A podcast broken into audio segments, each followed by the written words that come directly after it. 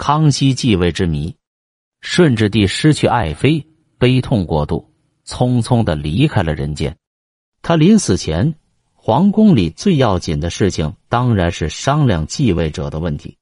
当时，一位德国传教士汤若望的话起了重要的作用。他认为应该挑选生过天花、有免疫力的皇子继位。顺治认为汤若望的意见很对，于是决定立玄烨为皇太子，继承皇位。爱新觉罗玄烨，清世祖顺治帝的第三子。一六六一年，失去爱妃，悲痛过度的顺治帝又得了天花，确诊不治后，马上召学士麻勒吉、王羲之养心殿，撰写遗诏，安排后事。其中最重要的一件事是选一个适当的继承人。正月初七子夜，顺治死，颁遗诏于天下。遗诏是这样的。太祖、太宗创垂基业，所官至重，元良处嗣，不可久居。朕字玄烨，同是妃所生，年八岁，其逆隐晦，可成宗挑，自立为皇太子。即尊典至持服二十七日，谥服即皇帝位。在这个诏书中，还决定以内大臣索尼、苏克萨哈、鄂必隆、鳌拜为辅政大臣。保义右主左理政务，初九日玄烨即位。那么遗诏中为什么会定玄烨即位的？康熙皇帝被立为皇帝，完全与天花有关。顺治帝共有八个儿子，其中有四个早已夭折，剩下的也都年岁幼小。最大的是次子福全，时年仅九岁；三子玄烨时年八岁。顺治帝生前在指定继承人选上并没有一定的意向。临终前想想，皇子们都很小，难以控制局面，遂想到了一位从兄弟。但是孝庄皇太后和各位亲王坚决反对，他们都认为应该从皇子中选择一位继承者。但皇子有四个，应该选谁呢？论长幼，当立皇二子福全；论嫡庶。四位皇子的出身差不多，但皇三子玄烨的母亲佟佳氏的地位似比其他三妃高一些，因为那三位妃子的父亲史书均没有记录他们的名字和官职，而佟佳氏之父佟图赖是辽沈旧人，多年从征后为开国功臣，并升任定南将军、汉军正蓝旗都统。孝庄皇后最欢喜三皇子。而顺治认为福全年长，理应立他为帝。满洲亲王大臣中有人认为玄烨母亲佟佳氏是汉军旗人，没有满族血统。在最后的争论中，顺治帝的母亲孝庄太后选择了玄烨，而没有选择比玄烨稍长的福全。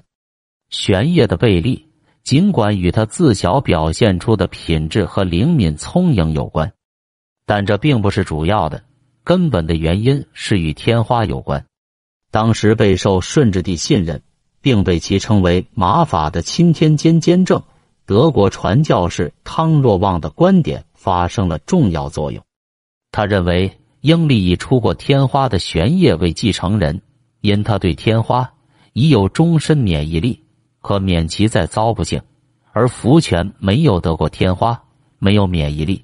得时时小心提防着这种可怕的病症，难免会像顺治帝一样出现悲剧。在当时，天花是一种非常可怕的传染疫病。如果有人染上天花，必须实行严格的隔离，连皇子和公主们都不例外。许多皇子和公主就是得了天花后不治而死的。现在汤若望把这个问题提出来作为立嗣君的根据。为祖宗社稷着想，孝庄皇太后不能不认真考虑汤若望的意见。这一点，在顺治帝临死前得到了首肯，而孝庄太后也是十分赞同的，所以得过天化成了玄烨登上帝位的重要条件。那么，玄烨是在什么时候得过天花的？玄烨出生于顺治十一年（一千六百五十四）。当时北京城内天花泛滥成灾，满族王公卿跪下的到处躲藏，连皇帝也不例外。为了避斗，出生不久的玄烨在内务府正白，其汉军包衣曹玺之妻孙氏的携带下，前往皇宫西华门稍北的一座府邸居住。孙氏是玄烨的保姆，就是后来写《红楼梦》的曹雪芹的曾祖母。数十年后的康熙对这一段经历仍记得十分清晰。康熙六十年（一千七百二十一），曾颁谕说：“金王大臣等为朕御及六十年，奏请庆贺得礼。亲为是祖张皇帝，因朕幼年时未经出斗，令保姆护侍于子，进城外，父母膝下，未得一日承欢，此阵六十年来抱歉之处。”不过，玄烨在这场天花流行中仍然未能幸免。但染天花后，多亏孙氏精心照料，不久即痊愈回宫。康熙自小就在祖母孝庄太后的照料下成长，所以他的祖母尤其喜欢他。得过天花的康熙皇帝脸上留下了不太显眼的痘痕。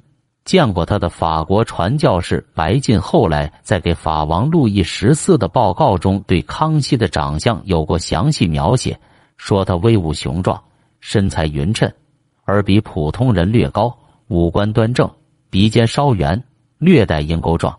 虽然脸上有天花留下的痕迹，但并不影响他英俊的外表。俄国使团使华笔记中有荷兰人伊兹伯兰特。伊台斯对康熙容貌的描述，也说康熙脸上有麻点。康熙与其同时代人路易十四一样，脸上有麻子。选择康熙作为他死于灭花的父亲顺治皇帝的继承人，部分原因是康熙已生过天花，故渴望长寿。决定让玄烨继位后，顺治帝仍有些不放心，所以他改变了辅政王摄政制度。采取了削弱宗室辅政王的权限，由自己预定的非宗室亲信大臣辅政，所以他让索尼等四人为辅政大臣，由他们协助母后辅助小皇帝。用今天科学的眼光来看，当时选择玄烨是完全正确的。